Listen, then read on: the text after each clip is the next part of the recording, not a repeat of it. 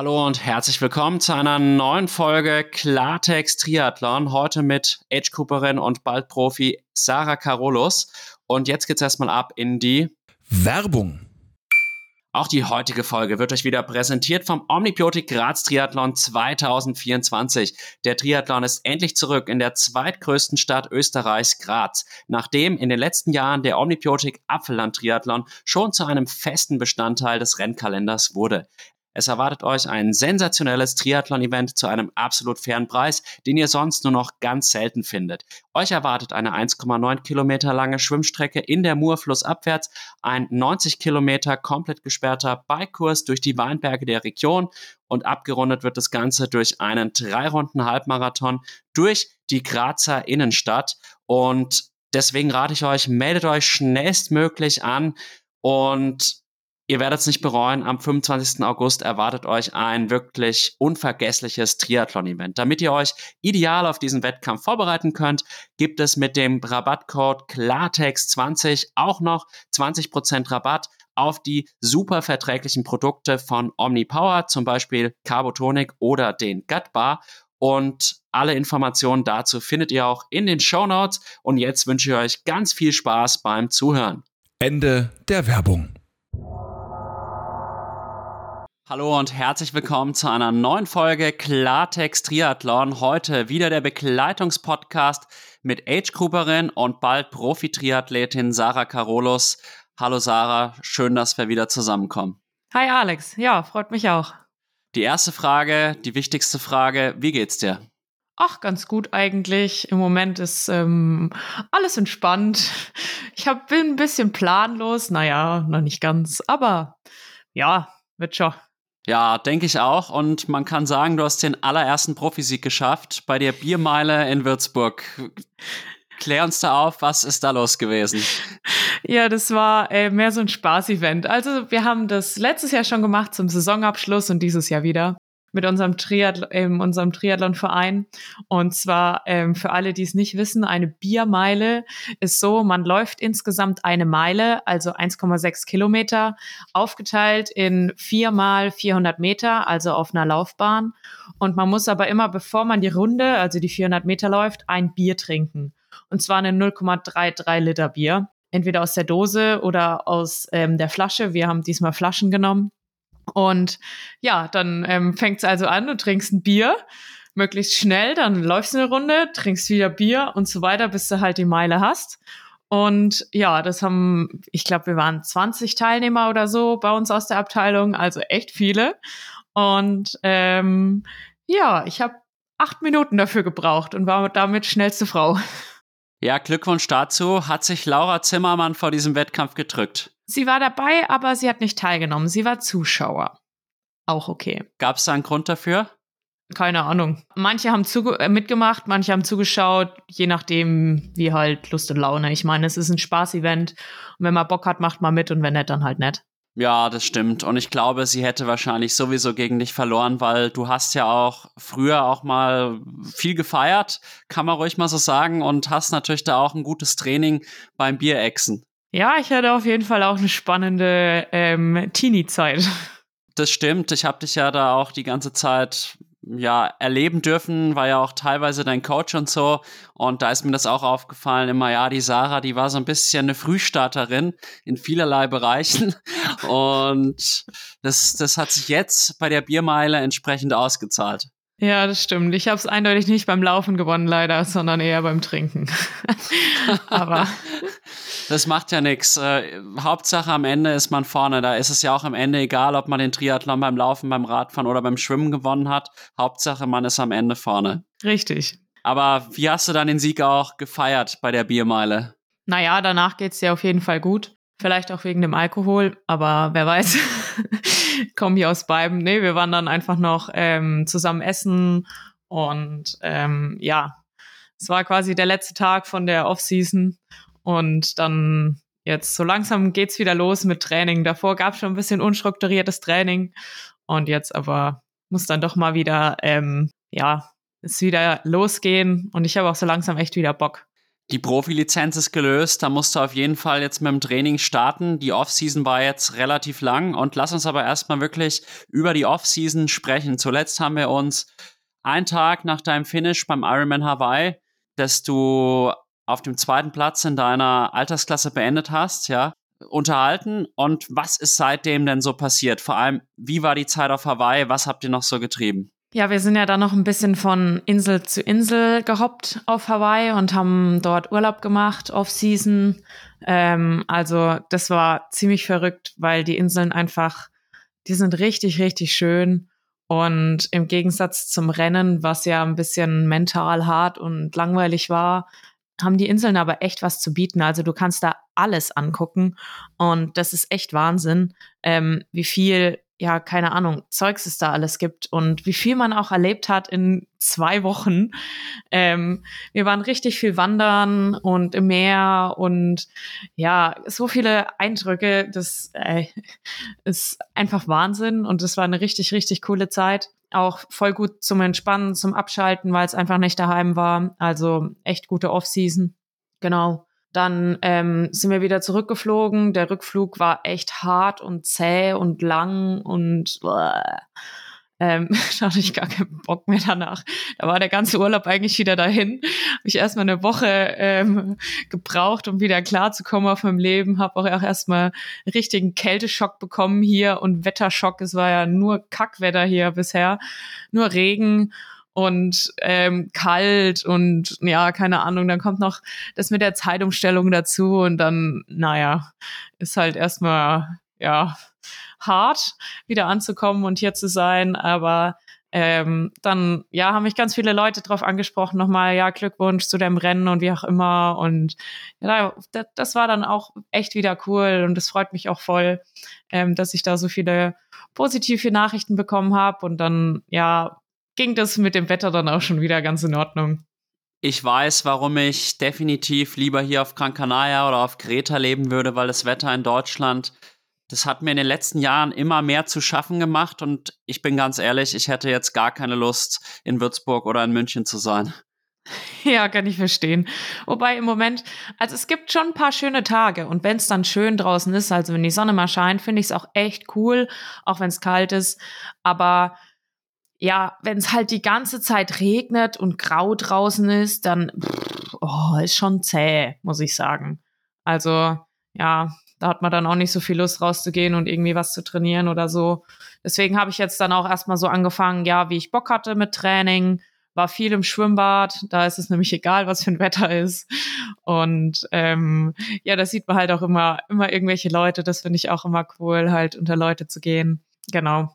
Und ähm, Laufen und Laufen bin ich jetzt auch schon ab und zu gewesen. Radfahren hatte ich bisher noch keine Lust. Da ähm, war es auch so, dass ich extrem viel Rad gefahren bin vor Hawaii und dann hatte ich jetzt einfach die Schnauze voll von Radfahren. Und aber das kommt jetzt dann auch wieder.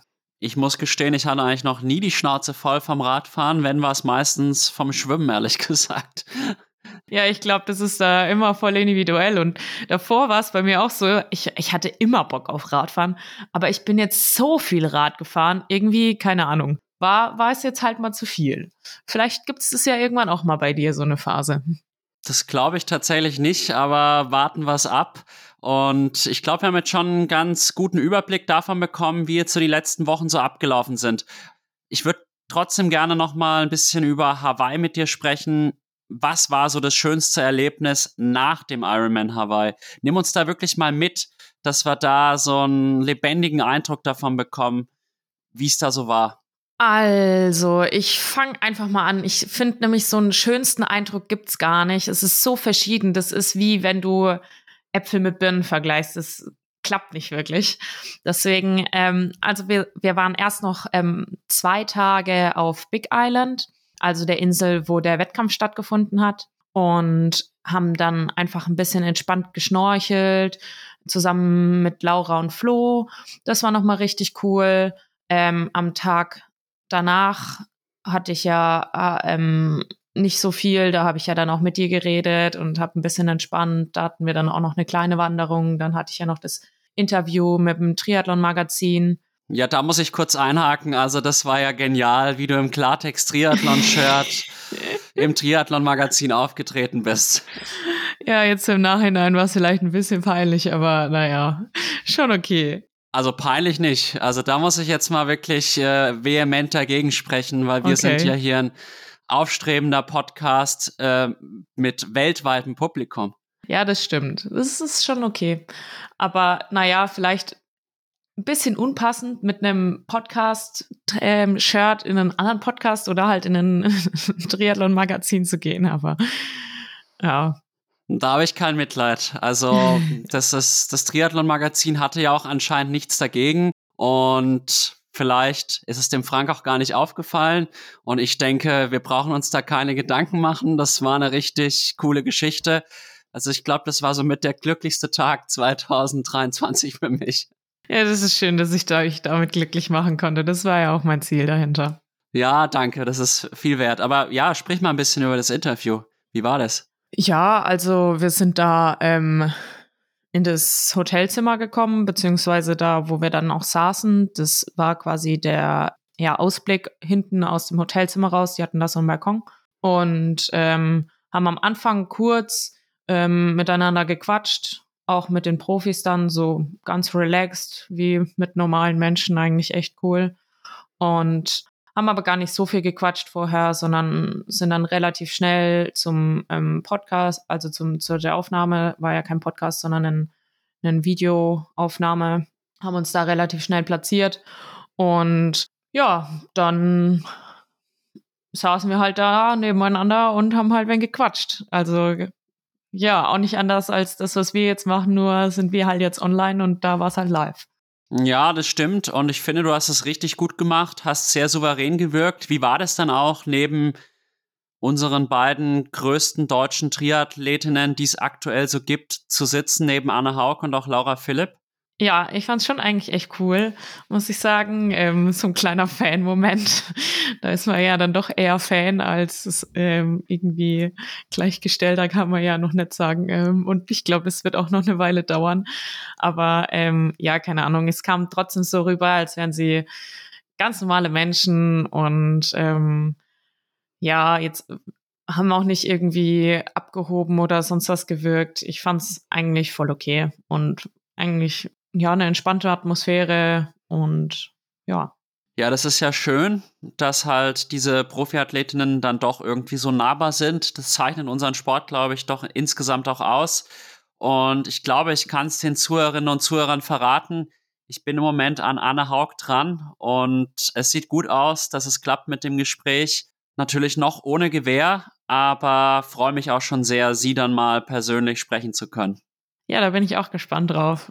Also mein Eindruck von der Anne war, dass sie echt eine entspannte Person ist und ähm, wirklich nicht viel im Kopf hat, außer Triathlon.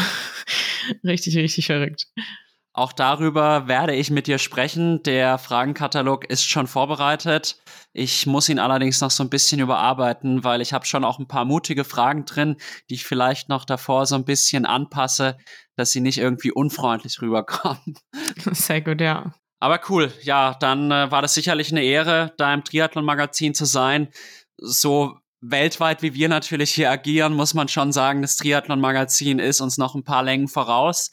Aber wer weiß, vielleicht ist das ja in zehn Jahren auch wieder anders. Ja, ich bin gespannt. Hat aber auch auf jeden Fall Spaß gemacht und ich fand es wirklich eine Ehre, da eingeladen zu werden und ähm, war auch mega cool da. Ja, das glaube ich. Aber jetzt erzähl weiter. Wir hatten da ja eigentlich was anderes noch besprechen wollen. Ja, genau. Also auf jeden Fall war es an dem Tag so, das ist vielleicht auch nur noch eine ähm, lustige Geschichte, ähm, dass wir hatten unsere Unterkunft circa eine Stunde entfernt von Kona, also da, wo der Wettkampf war, da, wo auch das Interview war. Und an dem Abend, von wo ich das Interview mit dem Triathlon-Magazin hatte, war noch die Siegerehrung. Und dazwischen waren aber halt irgendwie so drei, vier Stunden und wir hatten keine Lust, eine Stunde zurückzufahren, um, um wieder eine Stunde hinzufahren, weil dann, ja, nee, das lohnt sich nicht. Und dann haben wir uns gedacht, ja, wir fahren noch ein Stück in die andere Richtung und gucken uns die Insel noch ein bisschen an und fahren nach Captain Cook. Das ist so ein Monument, das steht aber unten an, ähm, an der Küste und da musst du runterwandern. Und ja, ich habe es mir natürlich nicht, nicht genau vorher angeguckt und habe gedacht, ja, wird schon wieder so eine easy Wanderung sein, können wir mal machen. Ja, nix war's. Dann habe ich einen Tag nach meinem Ironman die härteste Wanderung vom bisher vom ganzen Urlaub gemacht. Ich glaube, das waren, es war nicht lang. Es waren, ich glaube, ähm, zwei Meilen hin und zwei Meilen wieder zurück. Aber zwei Meilen sind ja auch drei Kilometer, also sechs Kilometer Wanderung. Und mit, keine Ahnung, vielleicht 100 oder 300 Höhenmeter, also schon ein bisschen was. Ja, aber ein Tag nach dem Ironman und ich habe am Anfang so gedacht, ja, wird halt so ein bisschen Viertelstunde rumdappen, ja, nix was. Wir waren dann zwei Stunden unterwegs oder länger. ja, ähm, ich bin da rumgeeiert ähm, und der Sepp musste da ein bisschen leiden und hat das Tempo ein bisschen, ähm, ähm, ja, ausgelacht von mir, muss man sagen. Aber ich finde dafür, dass es ein Tag nach meinem Ironman war, war jetzt dann schon okay ähm, vom Tempo her. Und ich habe es geschafft. Ich glaube, im Endeffekt, das hat mir auch gar nicht so schlecht getan, meine Beine ein bisschen zu bewegen. Aber meinen Füßen hat's echt nicht gut getan. Die äh, waren davor ja schon relativ dick und also nach dem Ironman sind die Füße bei mir so geschwollen gewesen. Die sind einfach ich weiß nicht, ob es durch die Hitze war oder durch den Marathon oder durch das Wasser in meinen Schuhen oder durch eine Kombi durch allem, aber auf jeden Fall hatte ich zwei Schuhgroßen größer. Und ich hatte an dem Tag danach noch meine ganz normalen Schuhe an und ich habe fast nicht reingepasst. Das war echt verrückt. Und für die Wanderungen dann auf den anderen Inseln habe ich am Anfang auch noch Seps-Schuhe angezogen. Einfach weil meine Füße zwei Nummern größer waren und mir die Schuhe vom Sepp gepasst haben. Das war ganz verrückt. Ja. Es ist ziemlich witzig, was du da erzählst, aber irgendwie auch nachvollziehbar. Und man muss sagen, also Fußmodel hättest du nicht mehr werden können nach nee. dem Ironman Hawaii. Wirklich nicht. Aber das hatten wir auch ähm, beim Triathlon-Magazin. Den anderen Mädels ging es genauso. Ja, das stimmt. Sieht es denn mittlerweile wieder besser aus oder ist es immer noch blau und oder eher grünlich-gelb? Ähm, man sieht gar nichts mehr. Also das heißt, die Nägel sind jetzt einfach nicht mehr da. Ja, gut, das ist halt der, das Tribut des Ironman Hawaii. Ja. Aber sie wachsen auch wieder nach. Also, ja, das wird schon wieder. Da wurde mir gesagt, dass das wirklich, ähm, es ist, es dauert zwar jetzt eine Weile, aber es wird wieder und ähm, ja, ich hoffe, beim nächsten Ironman wird es dann anders und ich rate jedem, der den Ironman Hawaii macht, sich Schuhe zu kaufen, die mindestens eine Nummer größer sind oder sogar zwei. Auch wenn man dann denkt im Laden, oh, die passen mir niemals, kauft sie euch trotzdem größer, eure Zehennägel werden es euch danken. Ja, das stimmt wahrscheinlich. Auf der anderen Seite kann ich persönlich sehr schlecht in Schuhen laufen, die mir eigentlich zu groß sind. Ja, aber wenn deine Füße plötzlich größer sind, dann passen sie dir ja wieder. Das stimmt natürlich, aber dann kann ich halt schwer mit denen trainieren, zumindest. Dann brauche ich ja quasi einen eigenen Wettkampfschuh, der dann gar nicht so richtig eingelaufen ist oder halt nur wenig eingelaufen ist. Ja, genau, so würde ich es machen. Okay, ja, wieder was gelernt. Ich meine, du bist ja jetzt die erfahrene Athletin auf Hawaii. Ja, erzähl uns mehr. Ja, ähm, okay. Also genau, das war so das, was ähm, auf Kauai, äh, auf Big Island passiert ist. Ja, dann vielleicht noch zur Siegerehrung. Das war eigentlich auch noch ein ganz schönes Event, beziehungsweise ein bisschen lang war es, weil ähm, ja, es gab mit Abendessen, das war so, naja, bisschen, bisschen Salate, bisschen viel Fleisch für mich. Aber ja, es war so ein, so ein Fertiggerichte, Portionen und dann hat man natürlich typisch Amerika einfach auf Papptellern gegessen oder halt so Plastiktellern und Plastikbesteck. Immerhin gab's Bier und ähm, gute Getränke, also relativ gute Getränke, die man sich kostenlos holen konnte. Das war, war eigentlich ganz cool. Und ähm, ja, was ich ein bisschen schade fand, ist, dass der CEO, ähm, der jetzt ja zurückgetreten ist von Iron Man, das genutzt hat, dort nochmal eine relativ lange Abschiedsrede zu halten, was jetzt für die VIP-Leute vielleicht ganz interessant war, aber für uns oder für die meisten von den Age-Groupern oder für die Mehrheit hinten dran eher sehr zäh wurde, weil ich das Gefühl hatte, für die meisten Age-Grouper ist ja dieser, also es, es war halt so typisch amerikanisch, dass der CEO vorne sich als der schönste, tollste, beste, wie auch immer präsentiert hat und die anderen fanden das auch so, ja, und er, er ist so toll und wie auch immer und so eine richtige Lobesfeier, so wie, wie so typisch amerikanisch halt. Bei uns kennt man awesome. das halt nicht so. Ja, genau, ganz viel. Und ähm, ja, für, für uns hinten dran war es halt so, ja, wir fanden es jetzt alle nicht ganz so cool, wie es abgelaufen ist. Vor allem jetzt so mit diesem nur Frauenrennen. Wir wären, also echt viele Mädels wären gerne zusammen mit ihrem Partner gestartet. Es waren auch mindestens genauso viele Männer da wie Frauen, weil kaum eine Frau alleine gereist ist. Es waren sogar echt viele Männer da, die den Ironman nicht mitgemacht haben, die trotzdem mit einem Triathlon-Bike da waren, gefühlt als hätten sie mitgemacht. Das war echt verrückt. Und deswegen hatte man so in den hinteren Rängen, da wo ich dann saß, eher so das Gefühl, dass es jetzt einfach alle alle haben irgendwie so geguckt, oh, was soll denn das jetzt? Und eigentlich keine Lust. Ja, ähm, das fand ich ein bisschen schade. Aber auf der anderen Seite kann ich es auch verstehen, dass er das halt dann nutzen will, so um sich nochmal zu präsentieren, wenn es jetzt so das letzte Mal war. Ja, genau. Hat aber auf jeden Fall ziemlich lange gedauert insgesamt. Und als dann die Siegerehrung war von den Altersklassenathletinnen, da wurden wir dann vor auf die Bühne gebeten, beziehungsweise halt erstmal in den VIP-Bereich, wurden dann aufgestellt.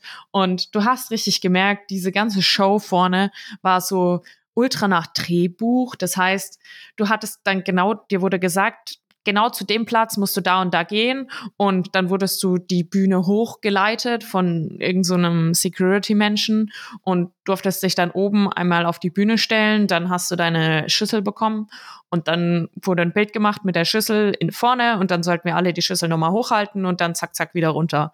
Und bei mir war es so, ich konnte halt nicht wirklich rund laufen, obwohl ich ja diese Wanderung gemacht habe, aber meine Beine waren trotzdem so, ja, nicht so gut. Vor allem, wenn du davor lange gesessen warst.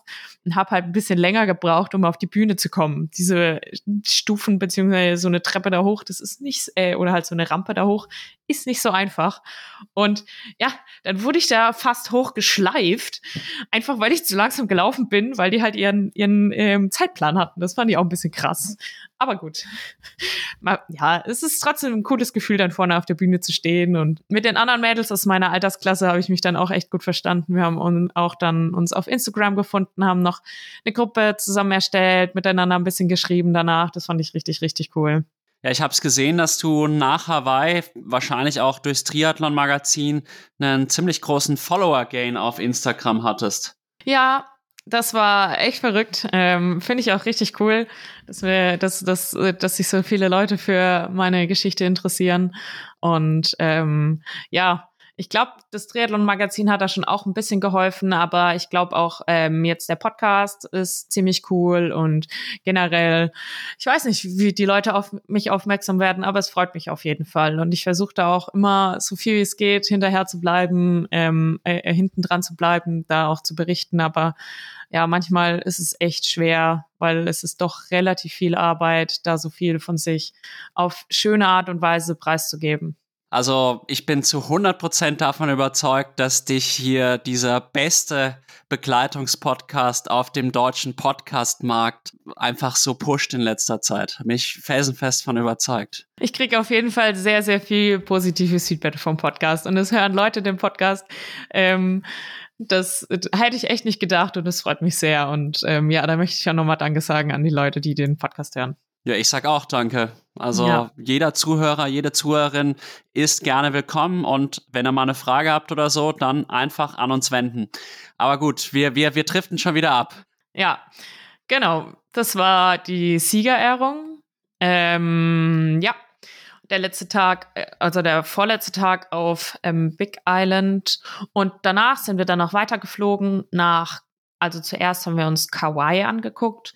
Kauai ist die äh, Jurassic Park Insel, wenn man sich das so vorstellen kann. Das ist von der Inselkette die allerletzte, also die älteste. Und ähm, Jurassic Park Insel deswegen, weil dort Jurassic Park gedreht wurde. Es gibt sehr viel Urwald und ähm, es sind nur 15 Prozent der Insel ja von Menschen erschlossen. Also der Rest der Insel ist wirklich einfach so wie wie sie war, Natur. Und ja, das war mega cool dort. Wir sind sehr viel gewandert.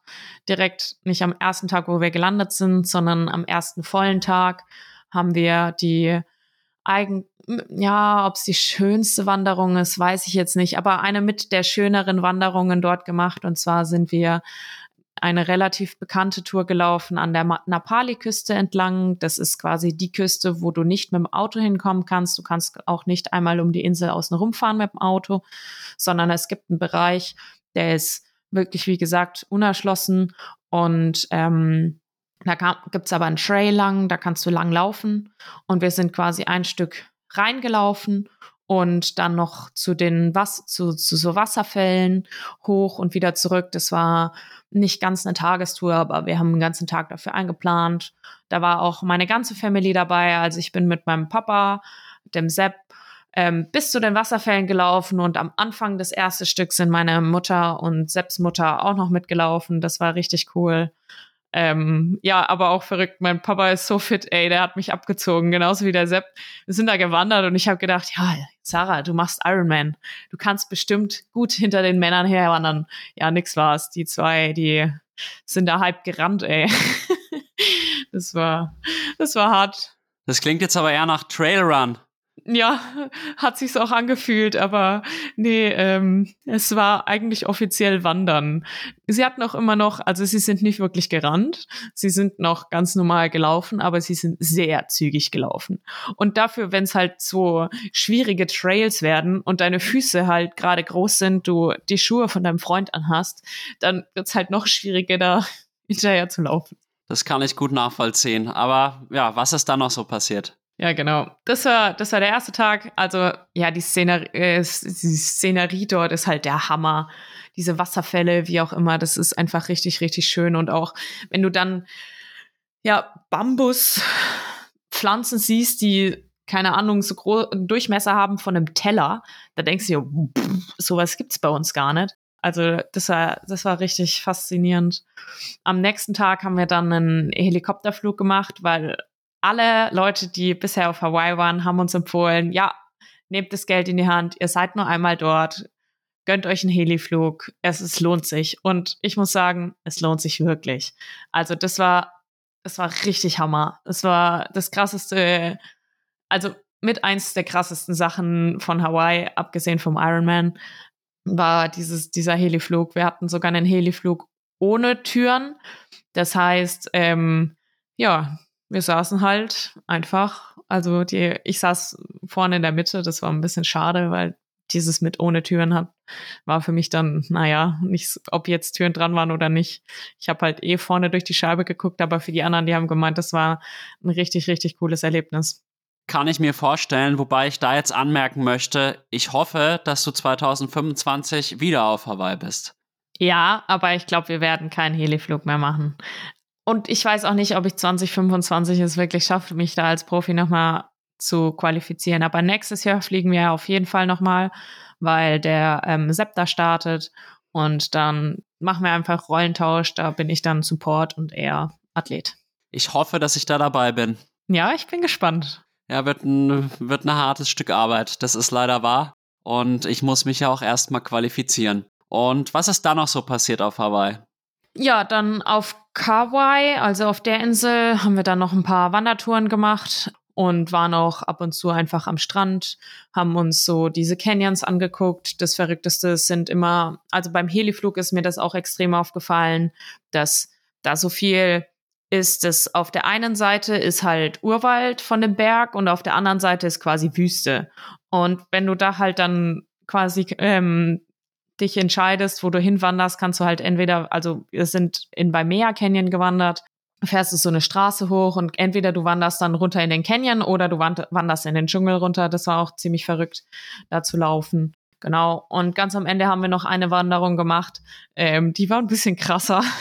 da sind wir auch auf so einem Grat entlang gelaufen und am Anfang war es noch so voll human und dann wurde es irgendwie immer krasser und am Ende hattest du halt so einen, so einen Pfad, der war so 30 Zentimeter breit und rechts und links ging es halt so 100 Meter runter einfach, so richtig Abhang und ja, wir hatten halt nicht so, da hat es dann auch relativ viel geregnet, weil Kauai ist ja auch so eine sehr regen, ein sehr regenreicher Ort.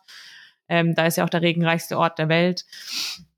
Aber ja, es war dementsprechend recht schlammig. Das ist alles so Leben dort. Und ähm, Ja, da hatte ich dann schon sehr Bedenken bei unseren Wandertouren, weil wenn du da einmal abrutscht, ja, dann bist du halt weg vom Fenster, ne?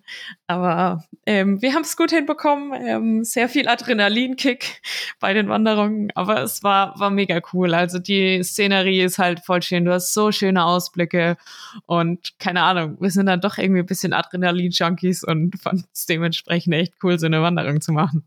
Kann ich mir vorstellen, wobei ich wirklich sagen muss, wenn ich das gerade gehört habe, weiß ich nicht, ob das was für mich gewesen wäre. Ich habe schon so ein bisschen auch Höhenangst. Und wenn man da dann in den Abhang runterschaut, boah, weiß ich nicht.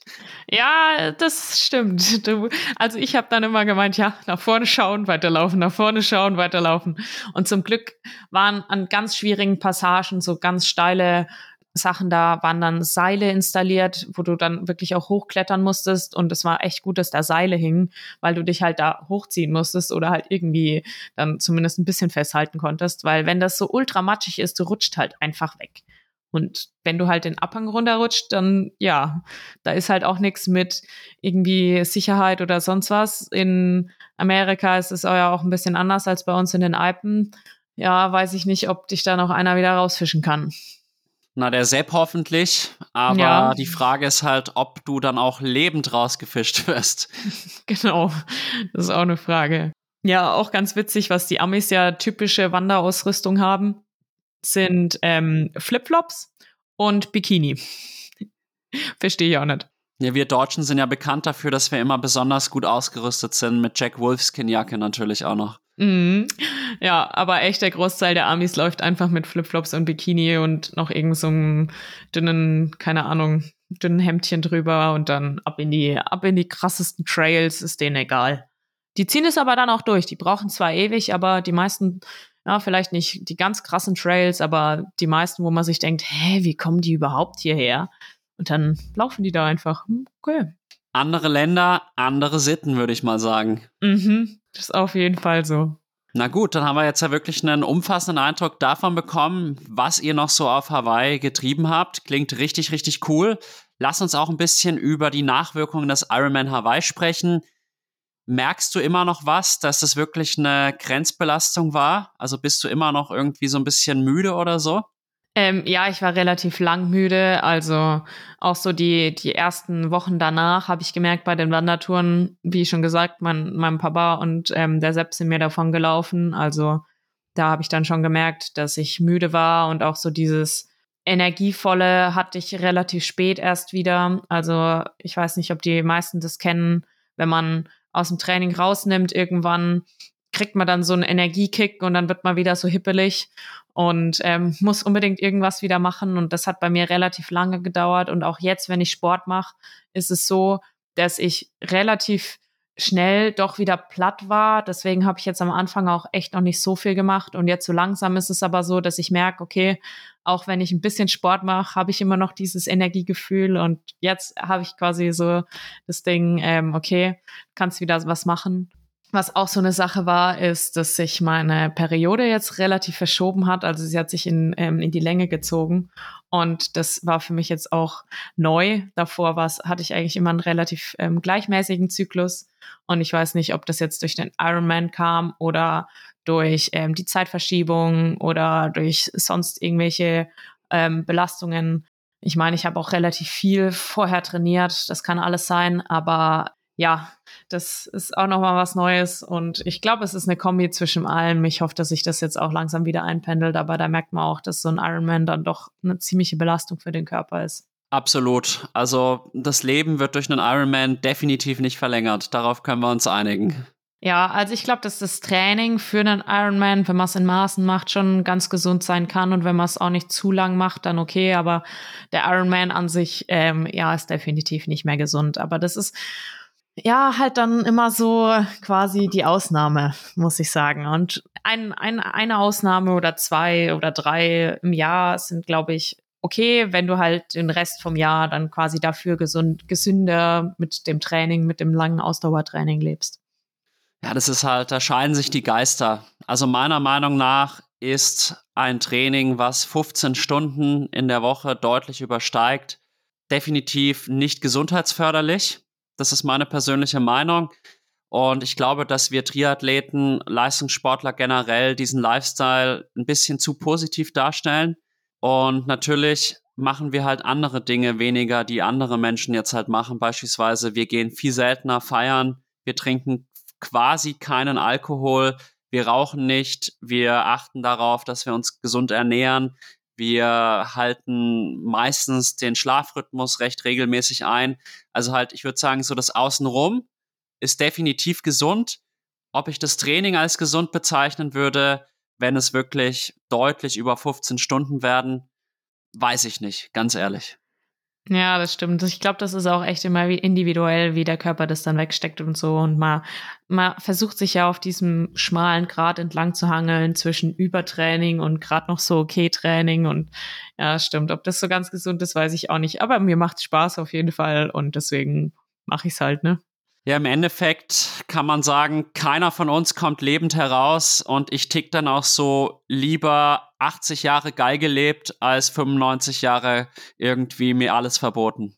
Richtig. Ich meine, was ist denn ähm, so das Spaßige? Also, ich weiß nicht, du, du lebst doch, um Spaß zu haben und deswegen denke ich mir, genau, so wie du, lieber jetzt was erleben und ja, man kann es ja eh nicht ändern. Irgendwann ist es vorbei mit uns und dann, glaube ich, ich habe jetzt auch schon mit mehreren Leuten gesprochen, die kurz vorm Tod standen und meistens war es wirklich immer dieselbe Antwort. Sie bereuen eigentlich die Sachen, die sie nicht gemacht haben und das ist, glaube ich, so der beste Ratschlag fürs Leben, den die mir dann noch mitgeben konnten, einfach das zu tun, worauf ich Lust habe.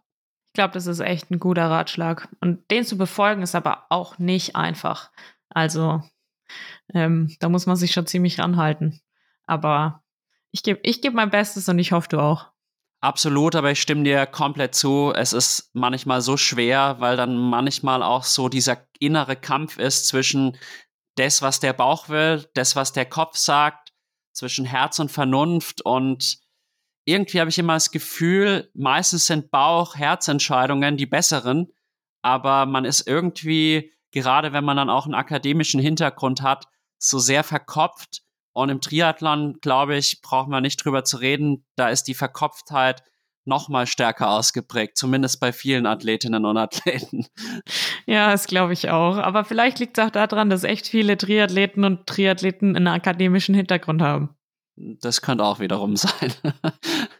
naja, jetzt sind wir, wir, wir driften heute die ganze Zeit ab, aber es ist schön. Das ist ja auch äh, irgendwie Sinn dieses Podcasts, dass der auch so ein bisschen lockerer ist und nicht ganz so ernst wie der ein oder andere Podcast, den es bei Klartext Triathlon zu hören gibt.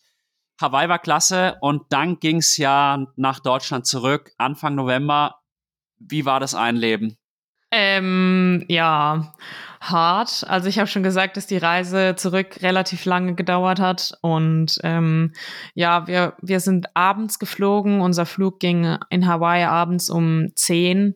Wir waren dann ein bisschen früh am Flughafen, schon um sechs, weil wir irgendwie den, das ein bisschen verkackt hatten mit Mietwagen abgeben und so. Und ja, dementsprechend saßen wir dann erstmal ewig am Flughafen, bis unser Flug überhaupt ging. Dann sind wir ähm, nach Vancouver geflogen und in Vancouver angekommen, hieß es dann erstmal, ja, unser Anschlussflug, der ähm, davor schon verschoben wurde nach hinten, ähm, wurde, ja, hat Verspätung und ähm, dann hatten wir neun Stunden Aufenthalt in Vancouver, was auch echt lang ist und ja, das Wetter war scheiße, das heißt, wir sind auch nicht in die Stadt rein, sondern wir haben halt einfach am Flughafen gechillt und ja, das war dann halt auch lang und dann nochmal die, die, den nächsten Flug zurück. Ich meine, im Endeffekt waren wir dann, ich glaube, fast 36 Stunden unterwegs, bis wir halt wieder daheim waren. Das ist halt schon eine sehr lange Zeit und du versuchst dann im Flugzeug zu schlafen oder am Flughafen zu schlafen, aber geht halt dann doch irgendwie nicht so ganz und ja, wir waren dann irgendwann morgens um zehn in Deutschland, hatten quasi minus einen Tag oder minus fast zwei Tage. Und ähm, Sepp, der Held, hat natürlich sich an dem Tag, wo wir angekommen sind, keinen Urlaub mehr genommen, weil er hatte halt nicht ganz so viel Urlaub. Also musste, er wollte für, für Weihnachten noch zwei Tage haben. Deswegen hat er sich da ähm, keinen Urlaub genommen und hat dann am Flughafen gearbeitet, ähm, weil er gewusst hat, wenn er ankommt, kann er nicht arbeiten. Das heißt, er hat die neun Stunden am Flughafen genutzt, um zu arbeiten. Echt riesen Respekt dafür zum Glück hat, äh, geht das bei ihm mit der Uni, dass er ähm, von überall arbeiten kann. Ja, das ist ähm, ziemlich verrückt gewesen. Und ja, wir waren dann alle richtig, richtig fertig. Aber ähm, ja, Kälteschock halt bekommen. Also die Wohnung natürlich auch arschkalt. Generell Wetter draußen kalt, aber ähm, ja, genau man kommt an, es ist trotzdem alles, alles so, wie man es verlassen hat, denkt man nicht, aber ist dann doch immer so erstaunt dann doch wieder. Und ich war auch richtig, richtig froh, wieder zu Hause zu sein, muss ich sagen. Nach Hause kommen ist immer ein schönes Gefühl. Wie sah denn die Wohnung aus? Weil Julian und Ellie hatten doch da eine Weile lang gehaust. Ja, genau. Wir sind, ähm, wir waren erst noch zwei Tage in Aschaffenburg und sind dann wieder hierher gekommen und ähm, die, wir sind nicht so die Putzhelden, aber die Ellie schon. Das heißt, wir sind zurückgekommen und die Wohnung war sauberer als vorher. Das war richtig, richtig schön. Also da nochmal riesen Dank an die Ellie. Aber dafür ähm, ja, bei den zwei war es jetzt in letzter Zeit auch nicht so ganz einfach mit ähm, Wohnungen und Nichtwohnungen. Und ähm, der Deal war, dass die Ellie jetzt einfach noch ein paar Sachen bei uns jetzt die letzten Wochen stehen hatten, bis ähm, sie jetzt ihre finale Wohnung haben. Und ähm, ja, das heißt, es lag noch ein bisschen Zeug von denen rum, aber echt nicht mehr viel. Ansonsten war alles wieder vor. Wir mussten es ein bisschen noch wieder einziehen, weil wir ein paar Sachen weggeräumt hatten. Aber das ging auch relativ schnell. Und ja, ja, dann bin ich froh und es ist ja ein tolles Gefühl, wenn die Wohnung sauberer ist, als man sie hinterlassen hat. Ich glaube, damit fange ich jetzt auch mal an. Kannst mal die Ellie einladen. Ja, das sollte möglich sein. Also ich komme ja auch mit Ellie gut klar, wir sind ja auch befreundet und ich gebe ihr gerne mal mein Zimmer und dann kann sie es gerne auch gut aufräumen und putzen. ich weiß nicht, ob sie das bei jedem macht. Ich meine, wenn du drin wohnst, ist ja noch mal was anderes.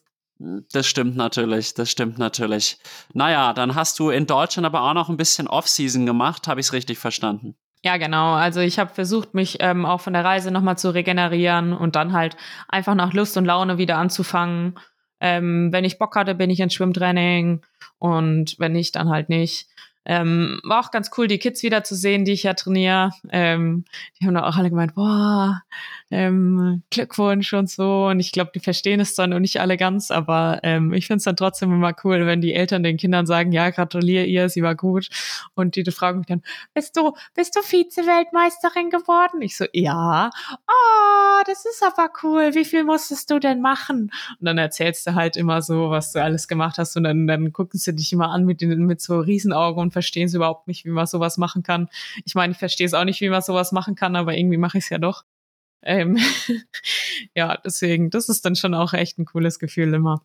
Das glaube ich. Und ich war ja auch jahrelang wie du Trainer für kleine Kinder, nicht nur kleine, auch ein bisschen größere Kinder. Viele von meinen Ex-Kids sind ja auch mittlerweile 20, 22, 23 Jahre alt, also auch bei weitem keine Kinder mehr. Und das war so ein schönes Gefühl, man bekommt so viel von denen zurück und ja, genieße es, solange du das noch machen kannst. Ja, mache ich auf jeden Fall. Super. Und ja, Training ist ein gutes Stichwort. Auf welche Weise hast du jetzt wieder trainiert und wo liegen jetzt in nächster Zeit auch deine Trainingsschwerpunkte? Weil wir wissen jetzt alle, die Zeit als Age Grouperin ist vorbei, die Schonfrist ist vorbei. Jetzt bei den Profis weht ein anderer Wind. Mm, das stimmt. Ja, also jetzt in nächster Zeit liegt mein Fokus erstmal auf Krafttraining, vor allem jetzt über den Winter. Ähm, ich muss noch ein paar Defizite aufbauen, also zum Beispiel sind meine Defizite Bauch aufbauen. Äh, abbauen. abbauen. ja, Defizite verbessern, genau. Ähm, an Defiziten arbeiten, so nennt man das. Ähm, und zwar sind meine Bauchmuskeln echt schwach im Vergleich jetzt so zu anderen Muskeln. Das, ähm, da kann ich dran arbeiten, genauso wie meine hintere Oberschenkel und so. Und dafür ist halt Krafttraining richtig, richtig gut geeignet. Das heißt, ich mache jetzt im Moment so drei bis viermal die Woche Fitnessstudio. Am Anfang war es auch echt Horror, weil ich immer Muskelkater hat, egal wie wenig Gewicht man nimmt. Am Anfang, wenn man anfängt, man hat immer so brutal Muskelkater, das ist echt krass. Ja, und vor allem, wir machen Anfang Dezember auch noch beim High Rocks mit in Frankfurt. Da mache ich ein Double zusammen mit der Claudi. Auch eine, die bei uns im Triathlon-Verein ist. Und ähm, ja, ich glaube, das wird mega cool, aber ich glaube, davon kriegt man auch mega, mega Muskelkater. Also High Rocks, für die, die nicht wissen, was das ist, das ist, da läufst du ein Kilometer und dann machst du immer so eine Kraftübung. Und davon gibt's aber acht Übungen. Das heißt, du läufst acht Kilometer und machst acht Übungen. Und die Übungen sind zum Beispiel Rudern am Ergometer, Ski-Ergometer oder Ausfallschritte mit dem Sandsack oder du musst irgendwelche Gewichte rumtragen, du musst einen Schlitten schieben, einen Schlitten ziehen, du musst einen Ball gegen die Wand werfen und ähm, Burpees machen. Ja, genau, ich hoffe, ja, ich weiß nicht, ob ich was vergessen habe.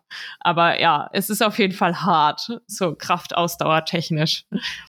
Es ist ein harter Sport und der Nils Frommhold, der jetzt auch bald hier im Podcast zu Gast sein wird, der wird jetzt auch seinen ersten High Rocks Wettkampf machen. Werde ich natürlich auch mit ihm drüber sprechen, wie er sich da vorbereitet und so weiter. Und es ist irgendwie eine Trendsportart. Ich sehe auch immer mehr Triathleten, die den Switch machen. Ich muss aber auch ehrlich sagen, ich weiß, dass es eine verdammt harte Sportart ist. Ich kann sie aber tatsächlich noch nicht so ernst nehmen wie den Triathlon, weil ich schon sagen muss, es ist auffallend, wie stark viele Triathleten in dieser Sportart sind, ohne lange dafür trainiert zu haben. Und das spricht jetzt noch nicht unbedingt für die Konkurrenzdichte und die Qualität des Wettkampfes. Bin ich jetzt mal ganz frei und ehrlich. Ja, ich äh, finde, also die Laura hat uns auf so einem Triathlon, also die Laura Zimmermann hat uns auf so einem Triathlon-Meme markiert, alle, die jetzt bei dem Harrox mitmachen. Und da stand drauf, was Triathleten machen, wenn ihnen langweilig ist. Rocks. Und ich glaube, das trifft's eigentlich ganz gut, weil jetzt echt viele Triathleten, denen halt jetzt in der Offseason halt mal langweilig ist, ähm, jetzt bei diesem Rocks mitmachen. Und ich glaube, die meisten Leute, die beim High Rocks mitmachen, sind eher so Leute, die nur ins Fitnessstudio gehen und die unterschätzen, wie viel man doch laufen muss. Und acht Kilometer zu laufen ist ähm, ja doch relativ viel, vor allem wenn du halt diese Kraftübungen zwischendrin machen musst. Deswegen glaube ich, dass da Triathleten recht gut sind, weil die halt auch kein Laktat aufbauen. Das heißt, den ja, die machen halt die Kraftübungen und wenn du kein, wenn es dir nicht wehtut vom Laktat, dann kannst du halt danach auch noch laufen. Ja, das ist so meine Theorie. Aber wer weiß. Die Theorie unterschreibe ich zu 100 Prozent und witzig, dass du es mit der Claudia machst. Die kenne ich auch schon seit zehn Jahren. Claudia Ernst, Grüße an der Stelle gehen raus. Und sie ist knapp zehn Jahre älter als ich. Und was ich so beeindruckend fand, als sie 30 war, da war sie top austrainiert und die hat es geschafft, trotz vier Kindern in der Zeit noch fitter auszusehen als vor zehn Jahren und gealtert ist sie auch nicht. Und die ist ja auch bei allem dabei. Also 100 Kilometerläufe, 100 Meilen, Triathlons, was weiß ich. Also es gibt eigentlich nichts, was diese Frau im Moment nicht macht, sportlich gesehen. Das stimmt. Sie sagte mal kurz kann sie nicht, also so Sprint oder keine Ahnung. Aber das Verrückte ist ja auch, sie rennt bei ihrem Marathon ähm, genau ihre Halbmarathonzeit halt nur verdoppelt. Also zumindest fast. Ja, das stimmt. Also das ist wirklich beeindruckend, wie sie sich da entwickelt hat. Zumal ich glaube, dass sie früher im Schwimmen eher eine Sprinterin war. Ja, hat sie mir auch erzählt. Ja, da sieht man aber auch mal, wie sehr man den Körper auch anpassen und verändern kann. Aber gut, sprech mal weiter über dein aktuelles Training und deine Schwerpunkte. Äh, eine Frage hätte ich noch an der Stelle, fällt mir gerade ein. Hast du nicht Sorge, dass du ein bisschen zu anaerob wirst? Durch das Krafttraining, durch das High Rocks Training? Nee, ich glaube jetzt im, am Anfang ist es ähm, sogar ganz gut, wenn ich das wieder ein bisschen mehr mache, weil ich gemerkt habe, dass ich ähm, mit meinem ganzen Langdistanztraining fast gar kein Laktat mehr aufbaue und jetzt aber für so VO2 Max Training oder für intensive Sachen ist es, glaube ich, schon gut, wenn du ein ähm, bisschen wieder ins Anaerobe reinkommst und auch quasi fähig bist, ähm, da in diesen Bereichen überhaupt reinzukommen und da zu trainieren. Ähm, einfach um auch ein bisschen mehr Grundschnelligkeit wieder zu entwickeln. Und dann gegen Frühjahr, Sommer kannst du das dann auch wieder in die Länge ziehen und da wieder mehr in die Aus Ausdauer dann reingehen. Ja, das ist vernünftig. Aber jetzt, wie geht's, wie sieht dein Training jetzt aus im Moment? Mm, ja, genau. Also Krafttraining liegt eigentlich der Fokus drauf, zusätzlich noch ein bisschen auf Schwimmen und Laufen. Radfahren jetzt über den Winter ähm, gucke ich, dass ich ab und zu mal rausgehe, ähm, ein bisschen auf die Rolle, aber ähm, so einen fixen Plan hat der Sepp gemeint, will er mir jetzt eigentlich noch nicht geben bis zum High Rocks. Ich, ähm, ja, er gibt mir so eine grobe Struktur, die ich machen kann, aber ähm, er möchte mir da noch relativ viel Freiraum geben. Was noch so, eine Sache ist, mir werden die Weisheitszähne rausoperiert, jetzt auch noch vor Weihnachten. Ähm, das haut dann halt auch noch mal rein mit Training, wobei da der Arzt gemeint hat, das ist halt ja, je nachdem, wie schnell es verheilt, so vier Tage und dann kannst du wieder trainieren. Aber ja, es sind halt trotzdem vier Tage, wo du dann nicht trainieren kannst. Das halt äh, schon nochmal, eigentlich, eigentlich haut es sich nochmal voll raus. Das ist quasi eine Woche. Und du willst halt dann auch wieder nicht zu früh anfangen und wie auch immer. Da muss ich dann halt auch nochmal gucken. Deswegen habe ich mir gesagt, ja, lieber jetzt nicht zu früh und zu viel machen, weil ja, die letzte Saison war schon echt hart und echt lang. Und man tendiert ja dann doch dazu, wenn man zu, am Anfang zu viel macht, dass man dann so eine Frühform hat. Und das will ich halt auch nicht haben. Das bringt auch gar nichts und eine Frühform ist im Endeffekt das Schlechteste, was man machen kann, weil man möchte im Sommer fit sein zum Hauptwettkampf und da stimme ich dir zu 100% zu. Natürlich hattest du jetzt in den letzten Wochen dann auch Gelegenheit, über dein Leben nachzudenken. Wie stellst du dich als Profi auf? Ich habe auch vor einigen Wochen mit euch gesprochen, telefonisch, und da war ja auch eine Sache mit Girona im Gespräch, mit so einem Triathlon-Team. Ja, klär uns da mal so ein bisschen drüber auf, was sich in der Hinsicht getan hat. Mm, gar nicht mal so viel. Also das mit dem Triathlon-Team in Girona, die haben mir eine Anfrage geschickt, aber ähm, das war mehr so, ja, hast du Bock nach Girona zu kommen, um hier zu trainieren? Und ich so, ja, ähm, ich will eigentlich bei meinem Freund hier in Würzburg bleiben. äh, mir gefällt's hier ganz gut, deswegen habe ich das dann ähm, relativ, also ja, für mich quasi schon wieder verworfen. Aber ja, generell Triathlon-Team weiß ich auch nicht so, ob das das Richtige für mich ist. Ich will es jetzt nächstes Jahr ähm, eigentlich nochmal ohne ausprobieren, aber man weiß ja nie, was sich so ergibt. Ich meine, wenn sich was ergibt und mir das taugt, dann ähm, werde ich das vielleicht schon machen, aber ja, so primär ähm, möchte ich erstmal gucken, dass ich äh, mich selber so ein bisschen drum kümmere. Und ähm, genau, bin jetzt auf der Suche immer noch nach einem Teilzeitjob. Ist doch gar nicht mal so einfach, was zu finden als Physikerin, aber habe jetzt schon ein paar Bewerbungen rausgeschickt und ähm, bin da mal auf Rückmeldungen gespannt. Ja, ansonsten Rennplan für nächste Saison steht noch überhaupt nicht. ähm, ja, das muss ich mal schauen. Und sponsorenmäßig, weil das muss ich jetzt wirklich sagen, das ist wichtig für dich. Du brauchst Unterstützer, um diese Profikarriere auch nachhaltig finanzieren zu können. Ja, das stimmt. Aber ich muss sagen, es ist sehr, sehr schwer, an Sponsoren zu kommen. Vor allem, wenn du noch nie als Profi gestartet bist, nur als Age-Grouperin.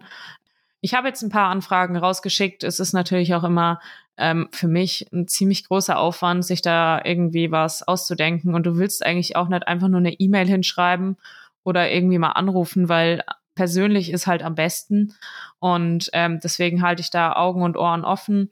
Ich ähm, habe eine, ja, ein paar, also ähm, manche Le Leute wollen mich ja quasi so ein bisschen unterstützen, aber halt noch nicht quasi als Vollprofi, sondern so ähm, ja als Einstieg quasi. Zum Beispiel hat Selfish gesagt, dass sie bei mir einen, einen Goodie-Paket quasi schicken und ähm, ja, da muss ich mal muss ich mal gucken, ähm, wie das weitergeht. Und ja, ich hoffe, er hofft mir jetzt noch nicht zu viele in meiner ersten Saison, aber deswegen bin ich ja jetzt auch dabei, ähm, noch einen Teilzeitjob zu suchen, weil ich halt weiß, dass es super schwer ist. Aber ich bin um jede Unterstützung dankbar, die es gibt. Und falls jemand irgendwie Interesse hat, einen aufsteigenden Triathleten zu unterstützen, bin ich wirklich froh, ähm, da irgendwie was zu bekommen. Du meinst eine aufsteigende Triathletin? Ja, ich bin da nicht so. Ja, ja, aber wollte ich jetzt nur noch mal betonen und ich denke, du solltest da auch deine Connections nutzen. Laura Zimmermann, würde ich sagen, ist sponsorenmäßig sehr gut aufgestellt. Und ja, das stimmt, wobei sich bei ihr jetzt auch relativ viel, äh, viel ändern wird, glaube ich, oder ich weiß es nicht so genau, aber ähm, man bekommt häufig ja nur so ein bis zwei Jahresverträge Und deswegen muss man, ähm, oder habe ich so mit bei ihr mitbekommen, muss sie halt dann doch immer regelmäßig wieder gucken, ob sich die Verträge verlängern oder ob es einen neuen Vertrag gibt und wie auch immer. Es ist viel Arbeit, was ich dir noch ans Herz legen kann. Ich hatte ja auch jetzt, ich habe mich auf die Sponsorensuche begeben, so Ende September, Anfang Oktober. Und ich habe dann so eine Sponsorenmappe erstellt, wo ich halt auch klar gemacht habe, welchen Mehrwert der jeweilige Sponsor hat und ich war dann doch überrascht, wie viel positive Rückmeldungen ich hatte. Ich habe mich dann letztlich für Omnibiotik entschieden, worüber ich auch nach wie vor sehr glücklich bin, weil ich hinter dem Unternehmen halt auch total stehe und sie gute Produkte haben. Und ich bin jetzt hier mal so eingebildet und sag, es wäre nicht die einzige Möglichkeit gewesen. Und es war dann doch leichter, als ich dachte. Und vielleicht ist das noch ein guter Tipp. Und auch der Podcast, das ist etwas, wo du einen Mehrwert für ein Unternehmen bietest. Du bist präsent, kannst die Marke immer wieder so ein bisschen auch repräsentieren und da wirklich kreativ sein und einfach mutig. Mutig ist, glaube ich, das richtige Wort dafür. Ja, ob ich in dem Hinblick so mutig bin, weiß ich nicht. Der Sepp meint immer, ähm, ich hab, ob ich Telefonieangst habe, weil ich mich immer nicht traue, Leute anzurufen. Aber ich arbeite an mir und ich rufe dann doch. Und ich meine, wenn man dann im Gespräch ist, dann ist es auch immer nicht so schwierig. Aber so dieser erste Schritt auf grün zu drücken und die Telefonnummer jetzt wirklich anzurufen, da, ähm, ja, vielleicht ist es auch einfach so ein Ding von, von der Generation heutzutage, dass sie lieber einfach Mails schreiben oder halt irgendwie schreiben. Aber ähm, ich bin da auch voll so jemand, der dann weil wenn es um Telefonate geht, immer am Anfang so ist, äh, ich will nicht telefonieren. Aber wenn es dann mal soweit ist, dann, dann ist es auch gar kein Ding eigentlich zu telefonieren. Deswegen, ich weiß nicht, warum ich davor so großen Respekt habe, aber irgendwie ist es so bei mir. Ich glaube, das ist eine Krankheit der Generation Z und der Sepp und ich, wir sind ja noch in diesem Generation, wie heißt sie denn überhaupt, in der wir sind jetzt? XY, ich weiß es nicht, also in der Generation bis 1995. Du bist ja Jahrgang 1999 und ich verstehe das wirklich überhaupt nicht. Also ich bin nach wie vor kein Typ für Mails, weil ich mir häufig denke, im persönlichen Gespräch kann ich Sachen viel schneller klären. Es entstehen keine Missverständnisse und mich nervt's auch einfach nur immer ewig hin und her zu schreiben. Aber also wirklich, mich stört diese Entwicklung in der Gesellschaft extrem. Und da merke ich halt doch langsam, ich werde alt und äh, bin halt jetzt doch nicht mehr in der ganz jüngsten Generation unterwegs. Ja, aber eigentlich hast du recht. Also ein Telefonat oder halt ein kurzes Gespräch ist viel aufklärender. Aber ich weiß auch nicht, bei mir ist das einfach so drin. Ich äh, weiß nicht, ich will die Leute dann irgendwie nicht nerven und dann rufe ich halt nicht an, sondern schreibe halt irgendwie was, weil dann können sie es lesen, wann sie wollen. Aber ja, im Endeffekt einfach mal anrufen ist oft schon, schon besser. Hast du schon recht, aber bei mir ist es auch irgendwie anders drin. Verstehe ich manchmal auch nicht. Das ist ja. ja. bei so WhatsApp-Chats genau das Gleiche. Also, ja, genau. wenn du da Missverständnisse hast, wenn du einfach mal fünf Minuten mit jemandem persönlich reden würdest, dann wäre das Problem gelöst. Und anstattdessen ist man dann ewig unsicher, schwebt so in der Luft, weiß nicht, ist der Konflikt jetzt behoben oder nicht. Und ich, ich rate dir wirklich, suche die persönlichen Gespräche, gerade auch mit den Sponsoren. Das ist einfach auch, diese Beziehungsarbeit ist fast in allen Berufen das Entscheidende. Ja, glaube ich auch. Und ja, ich habe auch gelernt, dass ja, persönliche Gespräche, Telefonate, Zoom-Videos oder Zoom-Calls oder Teams-Besprechungen, sowas, das liegt mir auch mehr. Also so mit Video, dann kannst du auch den Gegenüber noch besser deuten. Das ist dann nochmal einfacher, das stimmt. Das stimmt auf jeden Fall. Na gut, ich glaube, wir haben jetzt doch schon über ziemlich alles gesprochen, was mich jetzt so aktuell in deinem Leben interessiert, zumindest hier in diesem Podcast interessiert. Vielleicht eine letzte Frage noch. Inwiefern hast du dich jetzt auch schon mit diesem Profibegriff angefreundet? Mm, ja, also so viel hat sich jetzt per se eigentlich gar nicht geändert, ähm, außer ja, dass ich quasi sagen kann, okay, ähm, ich mache den Sport jetzt als Arbeit. Das ist schon eigentlich ganz cool. Und es wird dann auch immer präsenter. Also wenn ich jetzt zum Beispiel mit Laura im Schwimmbad bin und der Bademeister, der Svenny, erzählt dann, ey, was seid ihr denn schon wieder hier? Arbeitet ihr denn gar nicht? Und dann erzählt die Laura, hä, doch, für uns ist das jetzt Arbeit. Dann wird es doch irgendwie nochmal präsenter und das ist dann schon irgendwie auch ein cooles Gefühl. Genau. Aber ansonsten, ja, so viel hat sich, hat sich nicht geändert, außer halt so dieses, dieses Prioritäten setzen. Also, dass du den Sport einfach höher, höher priorisierst in, ähm, ja, in deinem, deinem, deiner Lebensplanung quasi. Ich glaube, das ist das perfekte Schlusswort. Und dann danke ich dir, Sarah, für diesen wieder kurzweiligen, angenehmen und zugleich auch informativen Talk. Und ich freue mich schon wieder extrem auf unser nächstes Gespräch in wenigen Wochen. Ja, sehr gut. Ich ähm, freue mich auch. Es hat sehr viel Spaß gemacht und ähm, wir hören uns. In dem Sinne, macht's gut. Ciao, ciao. Und ihr wisst, wie es ist. Mit fünf Sternen bewerten. Danke.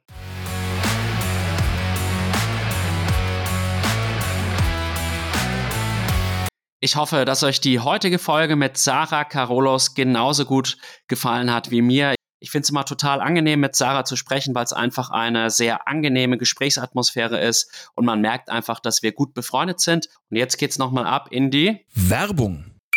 Ich empfehle euch jetzt, euch schnellstmöglich auf die Seiten vom Omnibiotik Graz Triathlon und dem Omnibiotik Apfelland Triathlon zu begeben und euch dann am besten für beide Veranstaltungen anzumelden, weil euch wirklich ein tolles Triathlon-Event erwartet zu einem absolut fairen Preis mit wirklich auch engem Kontakt zu den Profis, von denen auch wieder einige am Start stehen werden. Und dann empfehle ich euch auch noch mit Carbotonik und dem Gutbar einzudecken, um jetzt auch für zum Beispiel Skitouren oder Langlaufeinheiten bestens gerüstet zu sein. Und ansonsten kann ich euch nur noch folgende Hausaufgaben mitgeben. Diesen Kanal abonnieren, mit fünf Sternen bewerten, gerne ein Feedback dalassen oder eine Spende an PayPal an iaswim.web.de. Und in dem Sinne wünsche ich euch weiterhin viel Spaß beim Zuhören. Euer Alex und bis ganz bald. Ende der Werbung.